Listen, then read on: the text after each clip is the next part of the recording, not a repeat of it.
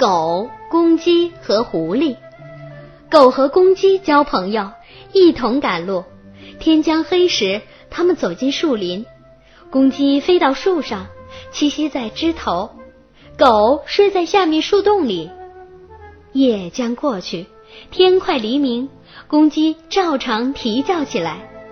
狐狸听见鸡叫，想要吃它，便走来站在树下，对公鸡大声说：“你这鸟很好，对人有益，快下来，我们合唱几支夜曲，同乐一番。”公鸡回答说：“朋友，你到树根底下叫醒守夜的，让他把门打开。”狐狸去叫守夜的狗，突然跳出来咬住狐狸，把它撕成了碎块。